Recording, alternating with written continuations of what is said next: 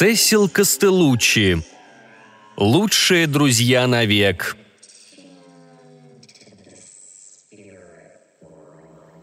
Они улыбались друг другу, как принято у лучших друзей. Но какими разными были их улыбки. Зубы Джины, серые и почти прозрачные, казались хрупкими и редкими.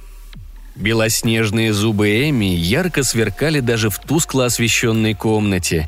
И, конечно, у нее были клыки. Длинные и острые, полые на концах, идеальные, чтобы пить кровь. «Хочешь?» – спросила Эми. Они встретились два года назад, в вечерней школе. Эми ходила туда кормиться. Джина – получить свидетельство об окончании школы. Эми думала, что без труда поужинает в туннеле, связывающем парковку и кампус. Джина казалась идеальной жертвой. Шла, не замечая ничего вокруг. Слушала музыку на своем айподе, слишком громко – Мелодия разливалась в воздухе, наполняя туннель тихим эхом. Джина подпевала, не попадая в ноты. Даже звук шагов Эми, стук сапог «Гоу-Гоу» не открыл ей. В туннеле она не одна. «Лучшее из убийств», — подумала Эми. «Легкое, и в крови нет привкуса страха. Вкуснотище». Она перестала красться, побежала, настигая добычу, и вдруг отшатнулась. Сперва она решила, что всему виной наполнившие туннель мерзкие человеческие запахи. Затхлый воздух, вонь немытого тела, сигарет и мочи. Но по мере того, как она приближалась, стало ясно – несет от девчонки. Эми поняла, с ее жертвой что-то не так. Джина обернулась. Эми, согнувшись вдвое, отшатнулась вновь. Так они встретились. «Привет», — сказала Джина, вынимая один из наушников и оставив его болтаться в воздухе. Музыка в туннеле стала чуть громче. Эми узнала песню, старую. Когда-то она ей нравилась. «Ну и воняет здесь, а?» – продолжила Джина. Эми кивнула, ее клыки вытянулись. Она опустила лицо и оперлась на стену туннеля, чтобы не упасть, пока не смирит кипящее внутри бешенство и не справится с ним – «Меня на прошлой неделе чуть не вырвало», — поделилась Джина. Эми снова кивнула. Трудно общаться, когда рот трансформируется. Обычно она не говорила, ела и все. «С тобой все в порядке? У меня в сумке бутылка с водой, если надо». «Минутку», — сказала Эми так четко, как только могла. «Все будет хорошо». «Будет. Такое случалось и раньше. Сорванное убийство. Не все жертвы оказывались жертвами. В этом восторг жизни охотника. Собранная, справившаяся с лицом, она распрямилась и обернулась к Джинни. Эми увидела, что девчонка очень маленькая, очень худая и очень бледная, бледнее ее самой, бледнее любого знакомого ей вампира. Кожа Джины была матовой, белее слоновой кости. Синие вены просвечивали сквозь нее с неприятной яркостью. Волосы, некогда рыжие, а ныне тусклые и безжизненные, смотрелись как солома – Одно Эми знала точно – девчонка не жилец, она умрет. Не сразу, но скоро. «У тебя тут занятия?» – спросила Эми. Самый нормальный вопрос, который она смогла придумать и задать той, что едва не стало ее ужином. Джина кивнула. «Заканчиваю школу», — сказала она и протянула ей тощую руку. Эми взяла ее. Ладонь оказалась такой же холодной, как и собственная. Она содрогнулась. Никогда еще не встречала людей, в которых не осталось тепла. «Я Джина», — сказала девчонка. «Мне нравятся твои сапоги, хотя я и не тащусь по семидесятым». На ней было бархатное цвета морской волны платье с высоким горлом и множеством крохотных пуговиц. Винтаж, 1910 год с кружевным воротничком. На ногах толстые белые колготки с узором и ботинки, тоже винтажные. «Я Эмми», – представилась вампирка. Теперь, когда Джина назвала себя, она больше не пища. Эми давно решила, что не будет кормиться, если увидит в жертве личность. Она утоляла голод, рассматривая незнакомцев как животных, как мясо. Но едва они обретали индивидуальность, напоминая ей о прошлом, едва у них появлялись имена, жажда крови угасала. Девчонка больше не была добычей, она была Джиной, человеком. Эми удивилась, обнаружив, что они идут бок о бок и уже вошли в кампус. Она поняла, что сегодня не собирается есть, и отправилась на занятия. Вот так Эми наконец закончила школу, случайно познакомившись с Джиной. Эми умерла и воскресла в 1976 году. Не мечтала об этом. Все случилось внезапно в одной из нью-йоркских подворотен. Был День независимости. Эмми смотрела, как по Гудзону поднимаются огромные корабли. Они с друзьями закинулись кислотой в Беттери-парке, и она отправилась на поиски туалета. Увидев приближающегося вампира, Эмми рассмеялась. Решила, что это часть трипа. Отпадный глюк. Он был прекрасен, и она открыла ему объятия. Вампир начал целовать ее в шею, и Эми стало щекотно. Затем он укусил ее – Эми все еще смеялась, когда вампир пил ее кровь, хотя боль была адской. В небе гремели взрывы, а она тряслась, как сумасшедшая. Он остановился прежде, чем убил ее. Признался потом, что его смутил ее смех. Кроме того, он тоже галлюцинировал. Оторвавшись от нее, он увидел всех женщин, которых любил. Всех, которых убил. Мать, теток, сестру, племянницу, жену. Все они смеялись над ним – это его остановило.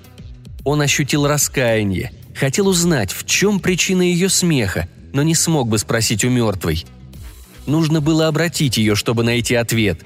Он ослабил хватку. Эми упала на землю, перевернулась на бок, в ушах звенело от фейерверков. «Они красивые?» – спросила она, ни за что не желая пропустить салют. Надеялась вернуться к приятелям прежде, чем он начнется – но поняла, с ней что-то не так. Эмми чувствовала странную слабость и подозревала, дело не в кислоте. Она чувствовала, что ее жизнь в опасности. «Я собираюсь обратить тебя», — сказал вампир. «И должен спросить, желаешь ли ты этого?»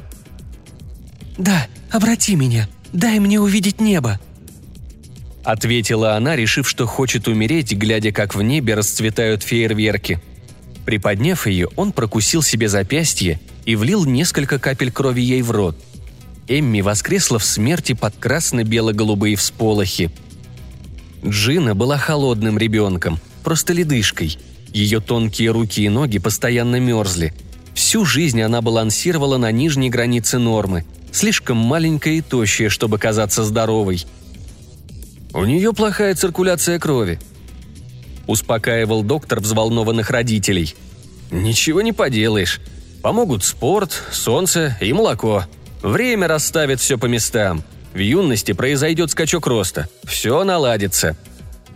Ее родители чувствовали, что он ошибается, но не хотели этого признавать. Джина приходила из детской площадки с волдырями, раздраженная кожа вздувалась и лопалась. Сперва это казалось случайностью – хотя на самом деле она впитывала слишком много ультрафиолета.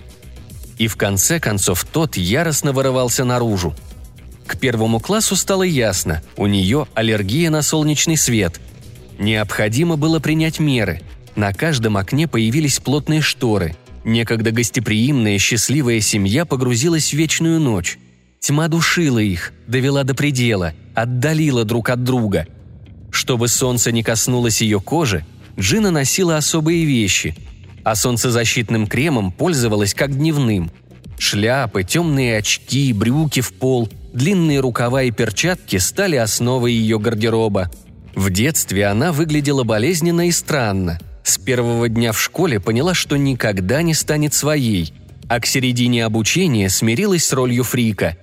Носила винтажные наряды и цилиндры, платья и театральные перчатки – Несмотря на то, что Джина мечтала встретить родственную душу, реальных друзей у нее не было. Тем вечером первым был урок литературы. Узнав, что они проходят суровые испытания, пьесу, которую она читала перед тем, как обратиться, Эми была потрясена. Она все еще помнила ее сюжет. Удивляясь самой себе, Эми поднимала руку и отвечала на вопросы. Возможно, причина состояла в том, что она уже 30 лет не ходила в школу – и знакомая обстановка напомнила ей о прошлом. Тогда, в 1976-м, ее куда больше интересовали травка и минеты. Она была среди отстающих, плохих девчонок, что сбегали с уроков, носили короткие топики, вплетали в волосы перья слушали тяжелый рок и плевать хотели на школу. Возможно, Эми повзрослела за годы вампирьей не жизни и теперь, наконец, хотела учиться. Неважно, сколько времени прошло, она по-прежнему чувствовала себя шестнадцатилетней, и это было совсем не так круто, как могло показаться. Ее страхи никуда не ушли. Жизнь осталась непредсказуемой, а интересы – подростковыми. Хотя она изучила темную сторону бытия куда лучше, чем ей хотелось. Следующим уроком оказалась математика. Эмми немного волновалась. Вспомнит ли она что-нибудь из тригонометрии? Не вышло. Впрочем, было забавно учить все заново. После уроков Эмми приняла решение. Она будет посещать вечернюю школу на законных основаниях. Эмми зарегистрировалась в главном офисе под чужим именем, использовав чужой номер социального страхования. Ей выдали расписание занятий и список необходимых учебников. Голова у нее шла кругом. Она не говорила об этом в клане. У любого вампира есть тайны. Каждый делает, что хочет, лишь бы избавиться от тяготы вечной жизни – Одни ходили к проституткам, другие убивали только животных, некоторые работали по ночам. Эмми заканчивала школу. Кое-что в Эмми сразу понравилось Джинни. Возможно, ее спокойствие. Может быть, уверенность, с которой она носила винтажные вещи, а может, оригинальный взгляд на мир и мнение, которое она высказывала в классе. Казалось, Эмми разбирается в жизни и людях, будто она многое повидала – будто была искушенной. Эмми тоже нравилась Джина. С ней было здорово зависать на переменах. Эмми знала, что несмотря на эксцентричность и трудности с общением, у Джины доброе сердце. Встреть ее Эмми, когда была жива, и словом бы не перекинулась, извела бы насмешками. Но ученицы вечерней школы оказались оторваны от жизни обычных подростков, а значит, могли быть крутыми все.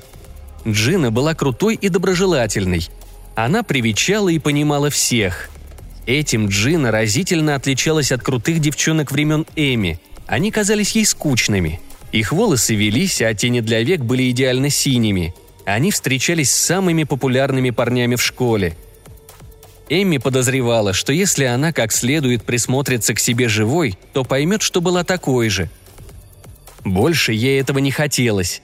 В вечерней школе она хранила молчание, с удовольствием прислушиваясь к чужим разговорам, чтобы вставить пару слов, если спросят, и поделиться домашним заданием с любой, кому нужна помощь. Вскоре Джина спросила Эмми, не хочет ли она оттянуться, и пригласила ее в кино. Они устраивали пижамные вечеринки, ходили на концерты и скоро стали лучшими подругами. Поделились всеми секретами, ну, почти – Джина сказала, что у нее аллергия на солнце, но не знала, как объяснить, что она умирает. Эми сказала, что она несколько старше, чем кажется, но не знала, как объяснить, что она вампир. Эми вошла в 21 век. Мобильник, лэптоп, странички в соцсетях. Ее отношение к убийству изменилось. Теперь у нее была подруга, и она больше общалась с другими девочками – Вампиры из ее клана предупреждали, что случится, если она станет ближе к людям. Они все рано или поздно с этим сталкивались. Эми не хотела им верить, но позже признала, они были правы. Она не переключилась на животных, не устроилась в больницу или донорский пункт, чтобы брать свое, как делали остальные. По-прежнему пила человеческую кровь. Люди были слишком вкусными – но значительно реже, и только когда ее жертвы уже умирали, от пули или ножа, в аварии или решившись на самоубийство. Эми рассудила, что они и так уже покойники, а кровь, вытекшая из их вен, уйдет в никуда. Ее совесть успокоилась. Один древний вампир из ее клана научил ее вынюхивать этих несчастных на расстоянии многих миль. Показал, как бежать быстрее ветра. Он всегда так кормился, с самого обращения – Называл это последней милостью. Говорил, что чувствует себя ангелом. Он объяснил, что слюнные железы вампиров вырабатывают болеутоляющее вещество. Эми никогда не умела им пользоваться. Ее добыча погибала в муках и ужасе. Вампир показал Эми, как смешать вещество со слюной и затем влить жертве в рот, чтобы та умерла, ощущая приятное тепло. Облегчение, которое она дарила, позволило ей не переживать из-за убийств – Она смогла смотреть в глаза Джинни и другим девочкам из вечерней школы, не чувствуя себя виноватой. Приближался день рождения Джины. Она знала, что ее время на исходе. Ей всегда хотелось оказаться на пляже, но, конечно, из-за солнца это было немыслимо. «Почему бы тебе не сходить в тропический рай Эйба, солярий спа?» – спросила одна из девочек на перемене. «Ты тоже пойдешь, Эми?» – сказала Джина. Мы обе такие бледные, что каждый потребуется по два тюбика автозагара». Все засмеялись, даже Эмми. Она тосковала по солнцу. Эйб гарантирует райский отдых в вашем родном городе. Не нужно никуда ехать. Приносите пляжное полотенце. Плещитесь в свободной от хищников лагуне. Настоящий ямайский песок. Гавайский тики-бар. Организация праздников. Автозагар бесплатно. Хорошая идея, – признала Джина. Все девочки обещали прийти, особенно Эми. Эту вечеринку она бы не пропустила ни за что. Родители Джины знали, что дочери осталось недолго, и когда та попросила отметить шестнадцатилетие с таким размахом, охотно заплатили полторы тысячи, чтобы устроить ей и ее подругам собственное тропическое приключение. Все девочки собрали пляжные сумки, взяли шлепанцы и отправились вечером в город – Лагуна с тики-баром, в котором подавали безалкогольную маргариту, утопала в песке, шелесте волн и птичьем пении. Тут были инфракрасные лампы и никакого опасного ультрафиолета. Они просто обогревали комнату. Единственным способом загореть был автозагар Эйба. У него еще оставались солярии, но они стояли в кладовке. Лицензия кончилась. Люди не желали рака кожи, только тропических приключений. Эмми прибыла первой – Эйб позволил ей осмотреться, и она с любопытством принялась открывать двери и кладовки. В одной из комнат Эмми обнаружила солярии, похожие на футуристические гробы, и не смогла устоять перед искушением. Она никогда не спала в гробу. У нее были друзья-вампиры, клявшиеся. Это самый лучший отдых, какой только можно вообразить. Ты заключен в кромешной тьме. К сожалению, гробы вышли из моды – такой заказ на дом теперь привлечет излишнее внимание. Дни, когда смерть была обычным явлением, остались в прошлом. Эмми захотелось попробовать. Она открыла один из соляриев и легла, опустив крышку. Стало очень темно. Она проверила, что провод отсоединен и убедилась – машина не заработает. Лишенное зрения, Эмми стала лучше слышать. В ушах отдавался стук сердца всех, кто входил в спа. Две, пять, одиннадцать. Она ощущала запах их пота, могла точно определить, у кого из девочек самая сладкая кровь. Эмми на миг представила, какова та на вкус, но решила, что убьет позже, и незнакомца. Правило есть правило. Она расслабилась, вздохнула с облегчением впервые за долгие годы, задремала и проснулась, услышав, как девочки входят в комнату – Эмми не хотела, чтобы они решили, будто она странная, так что просто лежала в солярии, ожидая, когда они уйдут. «Мы можем оставить здесь вещи и сумки, чтобы не мешали. Зачем нам зимние пальто и сапоги в тропическом раю?» – спросила Джина. Тогда это и случилось. Камень лег Эми на грудь. Ее пригвоздило к ложу немыслимой тяжестью. «О, мама, ты купила мне розы!» – сказала Джина. «Да, но они не растут в тропиках. Пусть лежат в сумке, а дома мы поставим их в вазу». Букет красных роз с шипами, который мать внезапно подарила на день рождения своей девочки, убрали в сумку. Ни о чем не подозревая, Джина поставила ее на крышку солярия и заперла подругу внутри. Эми никогда не верила тому, что другие вампиры говорили о розах. Это казалось сказкой. Цветы были слишком прекрасны, чтобы пленить нежить. Но факт оставался фактом. Она в ловушке, заперта в солярии – из своей клетки Эми слушала, как Джина и другие девочки притворяются, что плавают в море и греются на солнце. Они плескались и бегали по лагуне в бикини, а Эмми всю вечеринку пролежала в похожем на гроб солярии в соседней комнате. Не в силах закричать, двинуться и позвать на помощь, прислушиваясь к веселью, которое пропустила. Это была смерть, но она оставалась в сознании. Джина пыталась веселиться как могла – но, если честно, была зла на Эми, что та не явилась на ее день рождения. Она поклялась никогда не говорить с ней вновь. Прошли часы, прежде чем комната опустела. Букет роз забрали. Поэтому у Эмми хватило сил поднять крышку и восстать из временной могилы. Прежде она никогда не думала, что ей, вампиру, можно причинить вред, что, несмотря на бессмертие, она уязвима, что, по сути, она – чудовище, и ее нужно остановить. Это было похоже на внезапное пробуждение. Теперь Эмми знала, лучше быть мертвой, чем притворяться живой в вампирском аду. После инцидента в солярии она неделю не ходила в школу, боялась, что общение с людьми поставит ее жизнь под угрозу. Время, проведенное во тьме, повредило ей. Однажды вечером она увидела Джину в кофейне, подруга ела суп. Эмми скучала по ней. Они так и не созвонились. Эмми, чтобы извиниться, Джина, чтобы спросить, где та была. Не то чтобы Эмми не могла сказать правду, но ее терзала обида. Она забыла, насколько может быть больно. Эми постучала по витрине и помахала подруге. Джина подняла глаза и поманила ее. Так Эмми впервые в жизни оказалась в кофейне.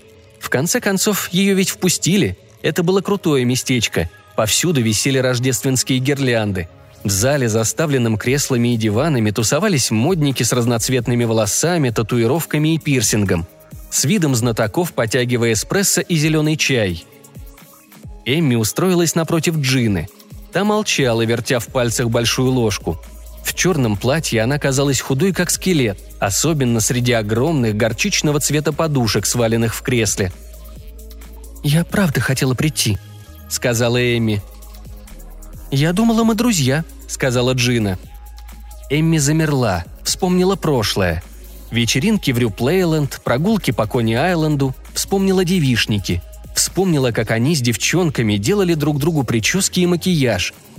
И вновь и вновь ставили одни и те же пластинки. Вспомнила бесконечное чтение модных журналов, походы в кино, флирт с парнями на баскетбольной площадке — свою подругу Стефани и то, как не могла дождаться рассвета, чтобы рассказать ей какую-нибудь тайну. Вспомнила, как писала ей каждый день во время летних каникул, как они брались за руки, задувая 16 свечей, на дне рождения каждой. Эмми поняла, такой будет Джина, подруга-человек. «Мы друзья», — сказала она. «Лучшие». «Да ладно», — ответила Джина. «Лучшая подруга пришла бы на мой праздник», «Я правда пыталась», — сказала Эми. Как объяснить, что она была там, прислушивалась к их веселью, обезумев от ужаса, запечатанная в солярии букетом роз? Эми молчала, просто смотрела на Джину. «У меня мало времени, чтобы тратить его на неудачников», — заявила Джина. «Знаю», — ответила Эми. Настал момент истины. Они смотрели друг другу в глаза, в души, на секунду им показалось, что их самые темные тайны так и останутся невысказанными, но этот миг прошел. «Я умираю», — призналась Джина. «Я мертва», — призналась Эми. Обеим стало легче, когда самое страшное вышло наружу. С тех пор они никогда не лгали друг другу и ничего не скрывали. Укол каждое утро, еще один вечером — Первый выводит токсины, второй активизирует красные кровяные тельца. Маленькие вкуснее всего, дети, младенцы. Я пытаюсь убивать тех, кто уже пожил, но не всегда могу противостоять очарованию юности. Я целовалась с парнем, но никогда не трогала его там. В школе меня прозвали королевой Минета, я была настоящей шлюхой. Мне больше жаль моих родителей, чем себя. Мне тоже. Они решили, я убежала из дома – Состарились, веря, что я их ненавижу. «Знаешь, чего я хочу?» – спросила Джина. «Чего?» «Забудь, это глупость». «Не думаю, скажи мне», – потребовала Эмми. «Жить. Правда забавно, что я больше всего на свете хочу умереть». Они не смеялись. Забавно не было. В середине их последнего года в вечерней школе стало ясно, что Джина угасает – она сделалась еще тоньше, чем прежде, ее кожа просвечивала. Она пропустила много занятий, и учительница объяснила Эми, что Джина не сможет закончить семестр. Эмми так и не сказала ей об этом, просто приносила задание на дом, как ни в чем не бывало. Словно Джина еще могла под ее руководством догнать класс, приложив немного усилий. Эмми учила бы Джину всему, что знала сама, но та не могла сконцентрироваться и отключалась после 15 минут разговора – Иногда, проснувшись, она смотрела на Эмми, будто хотела ее о чем-то спросить, но не знала как. Джина шевелила губами, почти выговаривая слова, но останавливалась, морщила нос и улыбалась, будто они были чушью. Эмми не могла видеть, как ее подруга страдает. «Я могу подарить тебе новую жизнь, если хочешь», – медленно сказала она. «Вечную?» «Да», – подтвердила Эми. «В ней не будет боли. Ты выздоровеешь, станешь другой». «Ты исполнишь мое заветное желание?» «Конечно», – ответила Эми. «Мы ведь подруги. Только попроси себя обратить, иначе я не смогу». «Это больно?» Эмми пыталась вспомнить. Судороги, окоченение. Все органы отказали, а потом заработали вновь. Казалось, с нее содрали кожу, сожгли заживо, а после агонии, онемевшую от боли, оставили на теплом чудесном облаке, которое медленно превращалось в лед. «Немного», — солгала она, — «но потом ты придешь в норму». «Мы можем быть вампирками вместе», — сказала Джина. «Лучше друзья навек», — сказала Эми. Она уперлась локтями в колени, опустила голову. Могла бы, расплакалась. Если есть хотя бы один шанс избавить Джину от этой кошмарной полужизни, если она и правда хочет этого, Эмми поможет своей единственной подруге без колебаний. «Ты сделаешь это, если я попрошу?» – спросила Джина. «Клянусь душой», – сказала Эмми, хотя не знала, осталась ли она у нее. Джина улыбнулась, радуясь, что может не умирать, если не захочет. «Я убью тебя, если ты попросишь», – сказала она. «Правда?» – спросила Эмми. «Да. Это трудно. Нужно отрубить мне голову или сжечь». «Знаю, я гуглила». Они больше не возвращались к этому разговору. Джинни стало хуже. Эмми сдавала экзамены. Они виделись реже и реже. Каждая вела свою борьбу. Джина любила носить длинные ночные сорочки, принадлежавшие ее прабабке, хотя они совсем не грели, поэтому в палате жарило отопление. Она куталась в шаль, но и это не помогало – Эми принесла ей из шкафа шерстяной халат, но Джина не стала его надевать. «Фу», — сказала она, возвращая халат Эми. «Не хочу умирать в этом». Они смотрели комедию, смеялись удачным шуткам, сплетничали. Медсестра зашла в палату поправить простыни и сменить капельницу.